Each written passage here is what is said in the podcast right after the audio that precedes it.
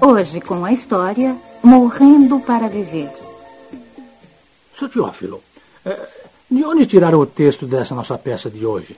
O texto foi baseado num ponto chinês, seu bigode. Hum. Eu achei tão bonito que fiquei em pé arrepiada. Você não ficou, Caimirso? Oxe, seu fiqueiro, silêncio. Eu não sabia que era chinês, mas gostei como uma peste, senhor. Quero dizer que na história de hoje o seu bigode é o dono das terras onde existe um lindo bambu. Isso mesmo, dona Ana. O seu bigode será o dono de terras áridas, pouco produtivas. Mas tem ali um bambu enorme.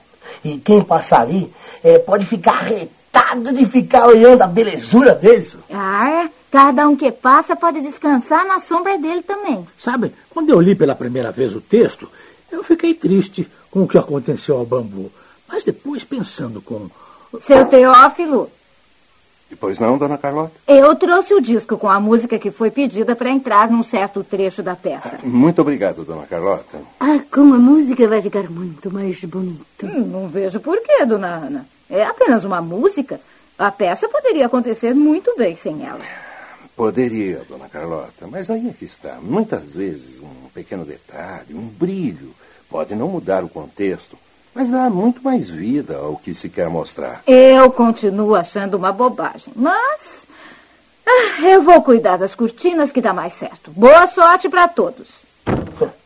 Eita, senhor. Que essa dona Calota reclama até da sombra. Ah, mas é só da boca para fora. No fundo, no fundo, ela gosta. Bom, vamos nos preparar para o espetáculo? Cada um sabe direitinho o que tem que fazer, não é? Nós somos camponeses que trabalham nas terras do seu bigode. Isso. E eu, nessa peça, serei chamado de o Senhor das Terras. Ah, Vamos caprichar, hein? Todos apostos? As cortinas estão para se abrir.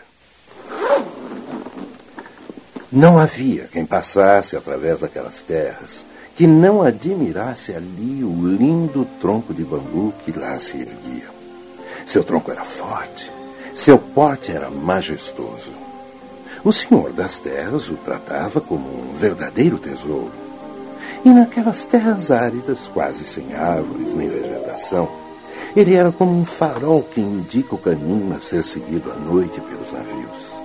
Mas, eis que um dia, os camponeses que ali passavam tiveram uma terrível surpresa. Ah, mas não pode ser. O tronco de bambu não está mais aqui? Eita, como é que pode ter desaparecido, senhor? Será que cortaram ele? Ninguém faria uma maldade dessas. Oxe, o jeito é a gente perguntar pro senhor das terras. Naquele mesmo instante, todos viram o Senhor das Terras chegando. Trazia ele uma pequena caixa nas mãos e parecia ele muito tranquilo. Olá, meus camponeses. Senhor das terras, o que houve com o belo bambu que havia aqui? Por que me perguntam? Ah, porque ele era importante para nós. A terra é pobre. Quase que não dá pro nosso sustento. Ao menos tínhamos a sombra do bambu para nosso descanso. E agora nem isso nós tem mais, Su. Senhor das terras, o que aconteceu com o lindo bambu? Eita, cortaram ele por acaso? Pra onde que ele foi, senhor das terras? Ele não foi embora. Ele está aqui dentro desta caixa. Mas são cinzas. Queimaram o bambu. Sim, eu o cortei e depois o queimei. Oxe, mas ele era tão bonito. Sua beleza era incontestável. No entanto, só a ele servia. Nós podia descansar na sombra dele, uai. Porém, protegia apenas um ou dois de vocês. O bambu morreu. Não, ele apenas mudou de imagem. Continua aqui e poderá servir a todos. Ué, de que jeito? Este solo é pobre. Falta substância orgânica para que ele possa gerar frutos.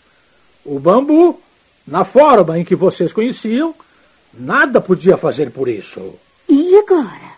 E agora? Agora, vejam vocês mesmos. O Senhor das Terras apanhou as cinzas da caixa e, num largo gesto, a espalhou pela terra. E então, A terra está fértil. Agora nós vai poder plantar. E vamos poder colher os frutos. Sim, o bambu estará presente em todo o solo e em cada fruto que dele se colher. Assim está escrito. Quando Cristo se manifestar, Ele que é a nossa vida, então vocês também se manifestarão com Ele na glória. Carta aos Colossenses, capítulo 3, versículo 4.